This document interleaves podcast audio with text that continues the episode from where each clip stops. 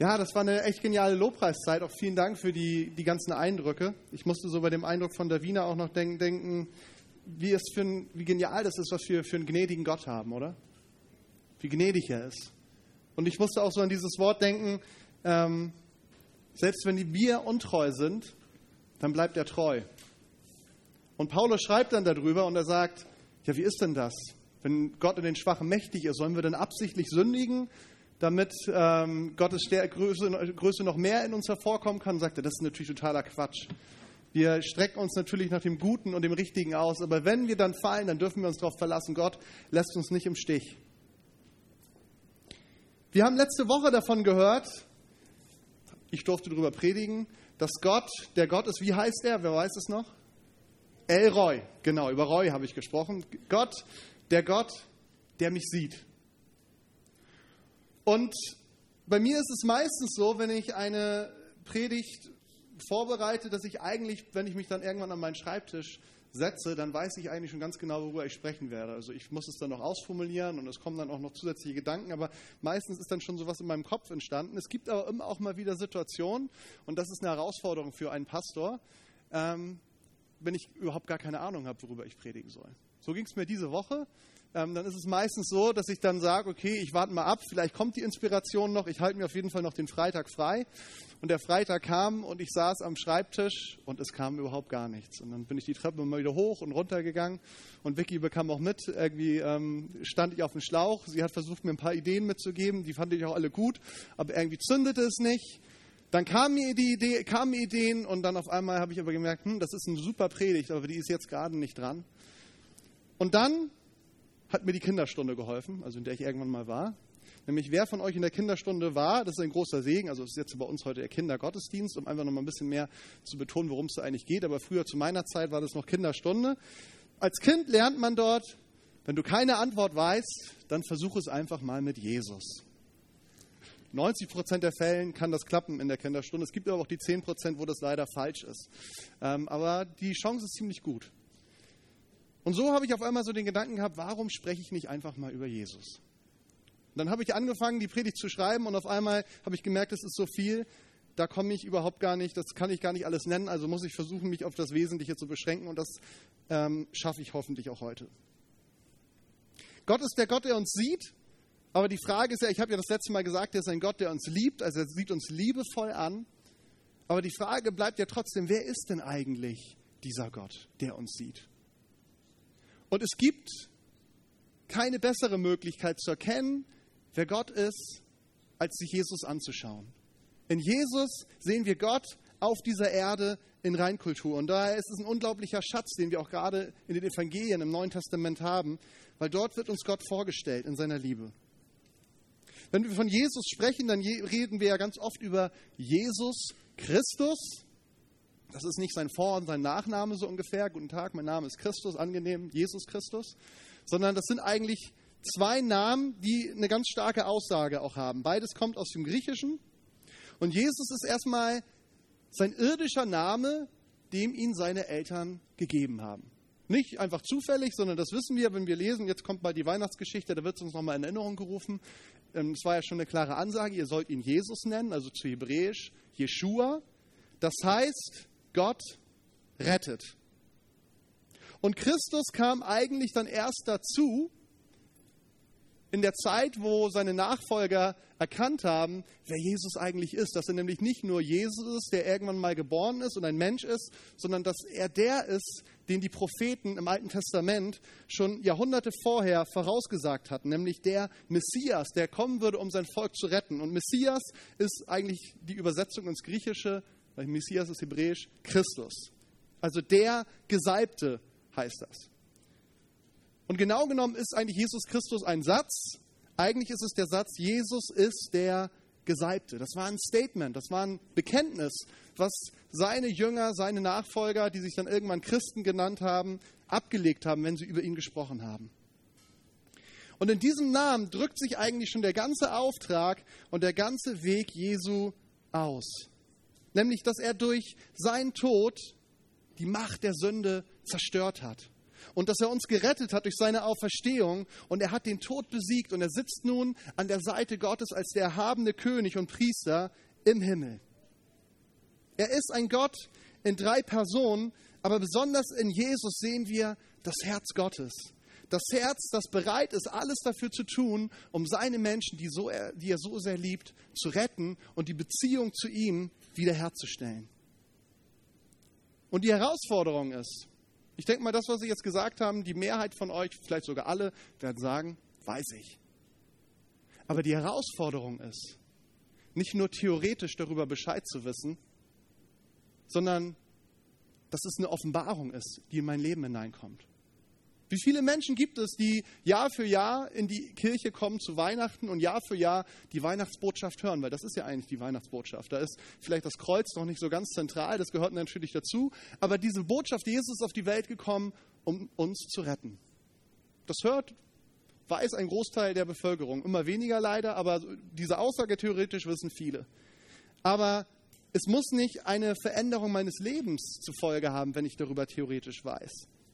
Leben entsteht dann, wenn ich glaube an ihn und wenn Jesus nicht nur einfach Jesus für mich ist, sondern wenn ich sagen kann, mein Jesus. Und das ist auch der Titel meiner Predigt heute, mein Jesus.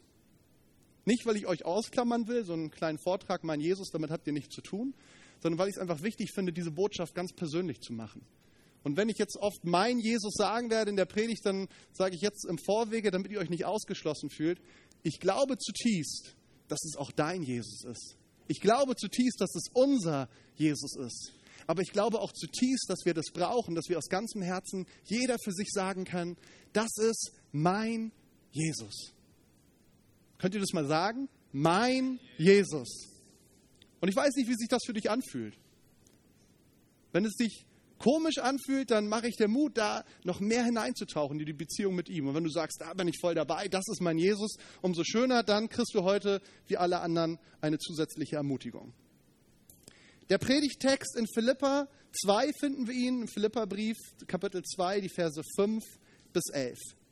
Da schreibt Paulus an die Philippa, geht so miteinander um, wie Christus es euch vorgelebt hat. Obwohl er Gott war, bestand er nicht auf, Gött, auf seine göttlichen Rechte. Er verzichtete auf alles. Er nahm die niedrige Stellung eines Dieners an und wurde als Mensch geboren und als solcher erkannt. Er erniedrigte sich selbst und war gehorsam bis zum Tod, indem er wie ein Verbrecher am Kreuz starb. Deshalb hat Gott ihn in den Himmel gehoben und ihm einen Namen gegeben, der höher ist als alle anderen Namen. Vor diesem Namen soll sich die Knie aller beugen, die im Himmel und auf der Erde und unter der Erde sind. Und zur Ehre Gottes des Vaters werden alle bekennen, dass Jesus Christus der Herr ist. Jesus, ich danke dir für dein Wort. Ich danke dir dafür, dass dein Wort Kraft hat. Und ich danke dir dafür, dass wir heute nicht nur theoretisch über irgendjemanden reden, der mal gelebt hat oder der zumindest irgendwo anders heute ist, sondern wir reden über dich. Du bist hier. Du bist hier nicht nur, damit wir theoretisch über dich hören, sondern du bist hier, um dich ganz persönlich uns vorzustellen, Jesus. Und das kann ich nicht durch meine Predigt schaffen, sondern das kannst nur du uns schenken, Jesus. Ich möchte dich bitten, dass du jetzt kommst mit deinem Heiligen Geist, der uns dein Herz offenbart, der uns den Vater offenbart, aber auch zeigt, wer du bist. Heiliger Geist, komm du jetzt mit Offenbarung und Erkenntnis und lass uns erleben, wer du ganz persönlich bist für uns, wer du bist, Jesus, für uns. Dafür danke ich dir. Amen. Das, was ich hier eben vorgelesen habe aus dem Philipperbrief, wir wissen es nicht ganz genau, aber es ist relativ wahrscheinlich, dass das ein Lied ist oder ein Hymnus, sagt man, den die ersten Christen oft gesungen haben. Also Paulus zitiert hier eigentlich aus einem Lied, den wahrscheinlich die Philipper gekannt haben aus ihren Versammlungen, ähm, wo sie einfach davon gesungen haben, was Jesus für sie getan hat, wer er für sie ist. Und eigentlich ist es ein unglaublich intensiver dichter, spannender Text, weil er fasst eigentlich alle wesentlichen Aussagen über Jesus und seinen Auftrag zusammen. Und wir wollen ihn heute mal dazu nutzen, als so ein bisschen ein Wegweiser, um herauszufinden, wer ist denn mein Jesus, wer ist denn unser Jesus. Wir finden hier eigentlich alle wesentlichen Stationen im Leben Jesu, teilweise wortwörtlich genannt oder zumindest sind sie mitgedacht. Wir finden Geburt bis Anfang seines Dienstes. Das war so ungefähr, gehen wir davon aus, 0 bis 30 Jahre. Wir finden die Zeit seines Dienstes, 30 bis 33 Jahre. Und wir finden dort auch seinen Tod und seine Auferstehung. Das war mit 33 Jahren. Und dann auch, was danach kam, Himmelfahrt, Verherrlichung und die, der Platz an der Seite seines Vaters. Und ich möchte gerne auf drei Dinge eingehen, drei Punkte, die ich mit euch besprechen möchte, wie, wo ich sage, für mich sind das eigentlich die wesentlichen Punkte, wenn es um Jesus geht. Und das ist, das erste ist Verzicht, das zweite ist Schmach. Und damit wir dann nicht zu deprimiert sind, dann kommen wir noch zum Schluss zur Herrlichkeit. Verzicht. Mein Jesus hat für mich auf so unglaublich viel verzichtet. Ich habe es eben gelesen ab Vers 6. Obwohl er Gott war, bestand er nicht auf seinen göttlichen Rechten. Er verzichtete auf alles. Er nahm die niedrige Stellung eines Dieners an und wurde als Mensch geboren und als solcher erkannt. Wisst ihr, Jesus gab die Herrlichkeit des Himmels für mich auf. Er gab die Herrlichkeit des Himmels für mich auf. Er war der Gott, er war Gott, er war der König der Könige und der Herr aller Herren. Aber er machte sich für mich unendlich klein.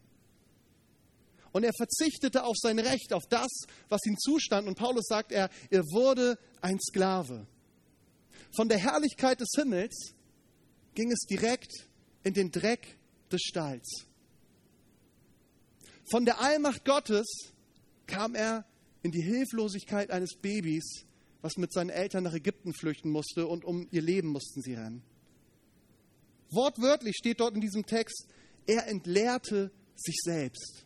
Er entleerte sich selbst. All das, was ihn ausgemacht hat im Himmel, all das, was er an Anrechten und Vorrechten und Autorität gehabt hat, auf all das hat er verzichtet. Er gab nicht seine Göttlichkeit auf. Wir lesen, wenn wir, wie er beschrieben wird, er war ganz Gott und ganz Mensch, auch hier auf dieser Erde. Er gab nicht seine Göttlichkeit auf, aber er gab alle Vorrechte auf, die damit verbunden waren. Und wenn wir in die Offenbarung hineinschauen, dann lesen wir von der Herrlichkeit Jesu nach seiner Rückkehr in den Himmel.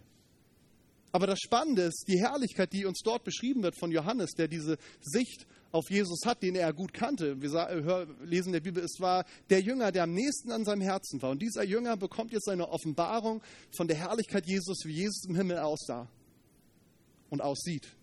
Aber es ist im Endeffekt die gleiche Herrlichkeit gewesen, aus der er gekommen ist. Und von daher möchte ich gerne diesen Text kurz vorlesen, um uns klarzumachen, was für ein unglaublicher Unterschied dort ist. Offenbarung 1, 10 bis 18. Offenbarung 1, 10 bis 18. Und da schreibt Johannes, es war der Tag des Herrn und ich betete im Geist. Plötzlich hörte ich hinter mir eine laute Stimme wie von einer Posaune. Sie sprach, schreibe, was du siehst in ein Buch und schicke es an die sieben Gemeinden Ephesus, Smyrna, Pergamon, Thyatria, Sardes, Philadelphia und Laodicea. Und als ich mich umdrehte, um zu sehen, der zu mir sprach, sah ich sieben goldene Leuchter. Und mitten unter den Leuchtern stand der Menschensohn. Er trug ein langes Gewand mit einem goldenen Gürtel über der Brust. Sein Kopf und sein Haar waren weiß wie Wolle, so weiß wie Schnee. Und seine Augen leuchteten wie Feuerflammen. Seine Füße glänzten wie im Feuer gereinigtes Erz. Und seine Stimme war wie das Tosen mächtiger Meereswellen. Er hielt sieben Sterne in seiner rechten Hand. Und aus seinem Mund kam ein scharfes, zweischneidiges Schwert. Und sein Gesicht strahlte wie die Sonne in, ihrem, in ihrer ganzen Pracht. Als ich ihn sah, fiel ich wie tot vor seine Füße. Aber er legte seine rechte Hand auf mich und sagte, fürchte dich nicht. Ich bin der Erste und der Letzte und der Lebendige. Ich war tot und bin lebendig für immer und ewig. Ich habe die Schlüssel des Todes und des Todesreiches. Wir haben jetzt nicht die Zeit. Man könnte jetzt in diesen Text reingehen und für all die Dinge und Symbole, die dort sind, erklären, um so ein bisschen mehr noch klarzumachen, wie herrlich das eigentlich ist, was der Johannes dort sieht. Aber allein schon an seiner Reaktion, als er ihn sieht, dass er nämlich zu Boden fällt und eigentlich wie tot ist, überwältigt von dieser Herrlichkeit, können wir uns vorstellen, dass es unglaublich ist. Ich glaube, allein wenn wir dieser Beschreibung zuhören und wenn wir sie mitlesen, dann ist uns klar, Jesus ist unsagbar, geheimnisvoll, herrlich, so wie er jetzt im Himmel ist und so wie er auch vorher im Himmel war. Und wisst ihr, mein Jesus, der liebte mich so sehr, dass er auf all das verzichtet hat. Und dass er all das riskiert hat. Und wir gehen jetzt noch einen Schritt weiter. Der zweite Punkt, Schmach. Wenn wir ins Lexikon gucken, dann wird Schmach definiert etwas, was als Kränkung, Schande, Herabwürdigung, Demütigung empfunden wird. Und genau das ist das, was Jesus für mich durchgemacht hat, als er für mich ans Kreuz gegangen ist. Das ist eine Beschreibung, die es trifft in einem Wort, Schmach. Sein Verzicht ging noch weiter als nur Mensch zu werden und sich klein zu machen, in diesen Stall hineinzugehen. Er gab nicht nur seine Göttlichkeit auf, zum Schluss lesen wir, gab er zumindest von seinem äußeren Aussehen auch seine Menschlichkeit auf. Und Jesaja beschreibt das in Jesaja 53 in den Versen 2 bis 7. Jesaja 53. Sein Äußeres war weder schön noch majestätisch. Er hatte nichts Gewinnendes, das uns gefallen hätte. Er wurde verachtet und von den Menschen abgelehnt. Ein Mann, der Schmerzen mit Krankheit vertraut, jemand, vor dem man sein Gesicht verbirgt. Er war verachtet und bedeutete uns nichts. Dennoch, er nahm unsere Krankheiten auf sich und trug unsere Schmerzen. Und wir dachten, er wäre von Gott geächtet, geschlagen und erniedrigt. Doch wegen unser Vergehen wurde er durchbohrt, wegen unserer Übertretung zerschlagen. Er wurde gestraft, damit wir Frieden haben. Durch seine Wunden wurden wir geheilt. Wir alle gingen in die Irre wie Schafe. Jeder ging seinen eigenen Weg. Doch ihn ließ der Herr die Schuld von uns allen treffen. Er wurde misshandelt und niedergedrückt und gab kein Laut von sich, wie ein Lamm, das zum Schlachten geführt wird, und wie ein Schaf vor seinem Scherer verstummt, so macht auch er den Mund nicht auf. Ist das nicht eine heftige Beschreibung? Ich weiß nicht, wie euch das geht. Wenn ich das lese, ich habe es schon so oft gelesen, das geht mir zu Herzen. Und ich wundere mich, über die Person, die das geschrieben hat.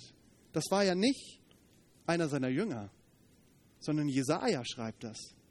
Hunderte Jahre bevor all diese Ereignisse geschehen sind, schreibt Jesaja exakt auf, was mit Jesus passiert, inklusive der Gefühle, die dort mit reinkommen. Und wenn wir in die Evangelien hineinschauen, dann sehen wir, genauso ist es passiert. Was für ein unglaublicher Unterschied zwischen diesem Bild der Offenbarung Jesus im Himmel und diesem Bild, was Jesaja uns zeichnet. Und trotzdem ist beides mein Jesus. Beides ist er. Beides gehört zusammen. Beides macht ihn aus. Beides zeigt seine unglaubliche Liebe für mich und wie unglaublich liebenswert er ist. Nochmal Paulus, Vers 8 in Philippa. Er erniedrigte sich selbst und war gehorsam bis zum Tod, indem er wie ein Verbrecher am Kreuz starb. Wie er auch seine Herrlichkeit freiwillig für mich aufgegeben hat, hat er sich auch selbst, schreibt Paulus, selbst erniedrigt und ist diesen Weg ans Kreuz gegangen.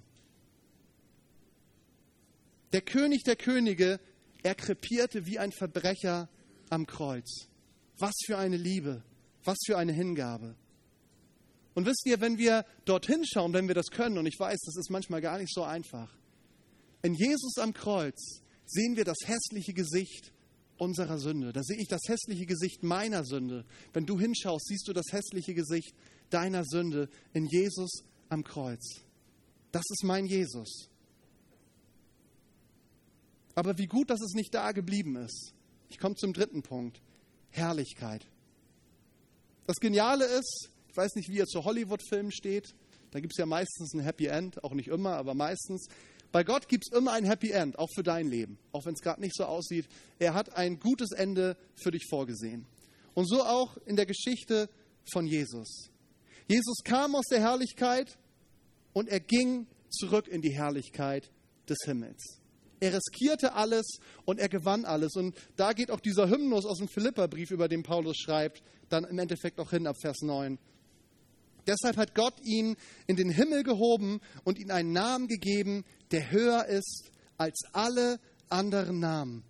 Vor diesem Namen sollen sich die Knie aller beugen, die im Himmel und auf der Erde und unter der Erde sind. Und zur Ehre Gottes des Vaters werden alle bekennen, dass Jesus Christus Herr ist. Ist das nicht genial? Kann ich da mal einen Amen hören? Noch ein kräftigeres? Sehr schön.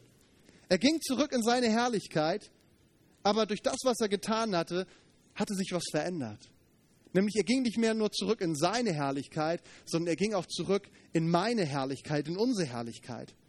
Bevor Jesus ans Kreuz gegangen war, bevor er auferstanden war, war für mich und für dich die Herrlichkeit des Himmels verschlossen. Die Bibel sagt, wir hätten doch nicht mal die Chance gehabt, als Gast dort hineinzukommen. Und nun hat er die Herrlichkeit des Himmels zu meiner Heimat gemacht.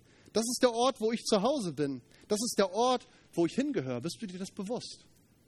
Du gehörst in seine Herrlichkeit hinein. Ganz egal, haben wir heute in der Lobpreiszeit gehört, ganz egal, was auch immer wieder in deinem Leben hineintritt, wo du merkst, das trennt dich auch ein Stück weit von ihm. Aber du gehörst in seine Herrlichkeit.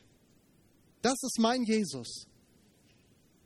Und ich wünsche dir, dass du auch sagen kannst aus ganzem Herzen, das ist mein Jesus. Dass du das sagen kannst. Ich möchte das Lobpreisteam nach vorne bitten. Und ihr dürft aufstehen.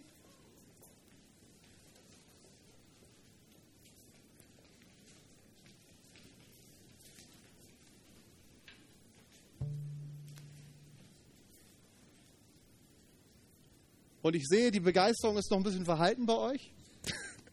Aber ich hoffe, sie kommt noch. Auf jeden Fall, ihr seid sehr deutsch. Vielleicht liegt es auch daran. Wir wollen jetzt Folgendes machen. Ich möchte gleich beten und dann werden wir ein Lied singen, wo es genau darum geht. Das ist mein Jesus. Und wenn du sagst, ich will damit einstimmen, dann tu das aus ganzem Herzen. Und wenn du sagst, hm, eigentlich fehlt mir an Begeisterung. Eigentlich fehlt mir diese Offenbarung. Vielleicht hattest du sie irgendwie mal, aber du merkst irgendwie, es ist so etwas, da wird jetzt da vorne drüber geredet, aber es gehört irgendwie nicht zu mir. Da möchte ich dich einladen, ganz ehrlich zu Gott zu sein und genau das ihm zu sagen und zu sagen, Herr, ich sehne mich danach, das ganz neu zu erkennen oder vielleicht heute zum ersten Mal zu erkennen. Und wir wollen jetzt dieses Lied singen und wenn wir dieses Lied gesungen haben, dann komme ich nochmal und dann möchte ich gerne einen Text vorlesen. Einige von euch kennen ihn vielleicht. Ich finde ihn unglaublich stark. Der Text trägt den Titel Das ist mein König.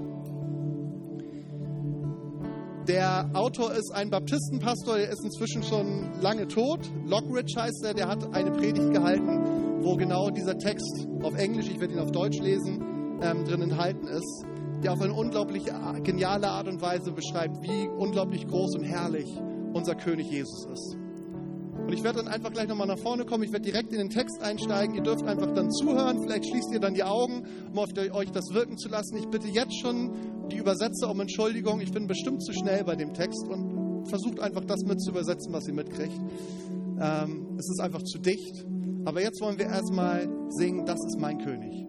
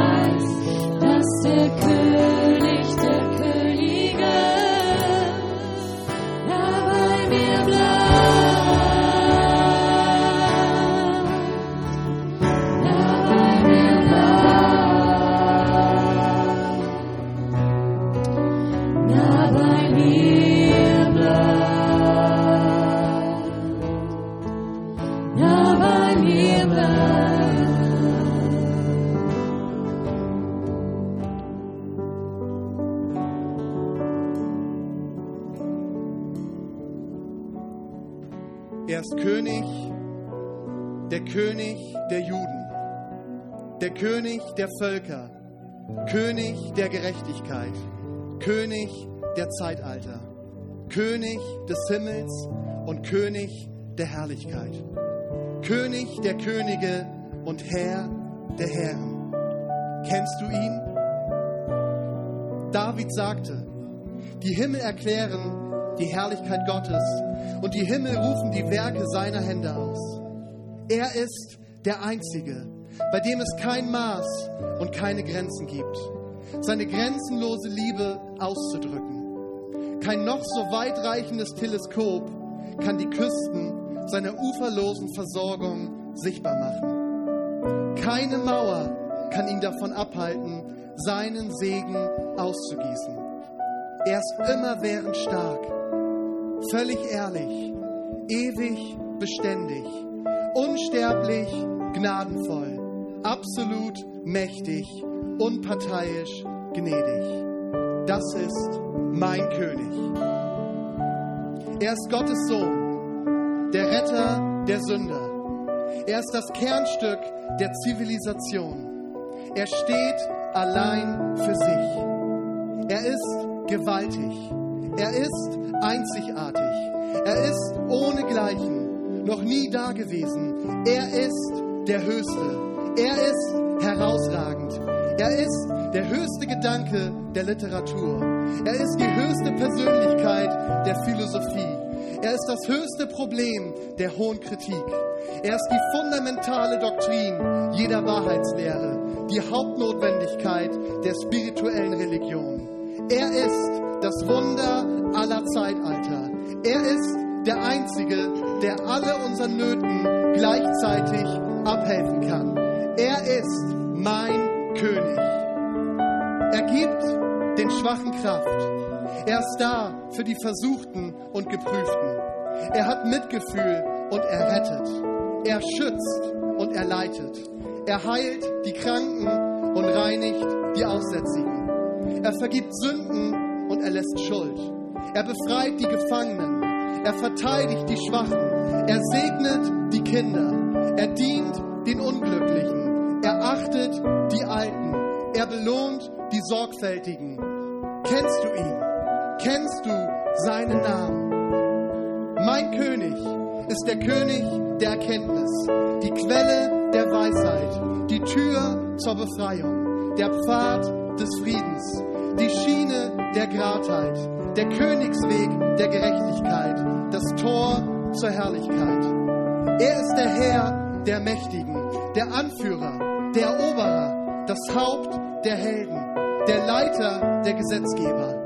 Er ist der Siegesheld, der Überwinder, der Herrscher der Herrscher. Er ist der Prinz der Prinzen, der König der Könige, der Herr der Herren. Das ist unser König.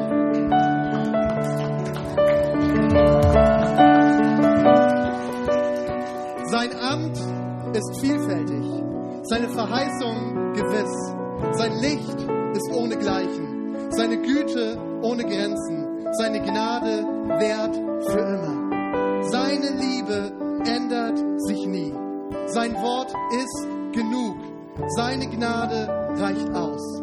Seine Herrschaft ist gerecht. Sein Joch ist sanft. Seine Last ist leicht.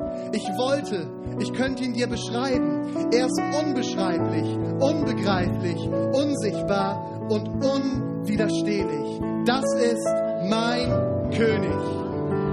Der Himmel aller Himmel können ihn nicht fassen und schon gar nicht erklären. Du kannst ihn nicht aus deinen Gedanken vertreiben und du kannst ihn nicht abschütteln. Du kannst ihn nicht überleben und du kannst nicht ohne ihn leben.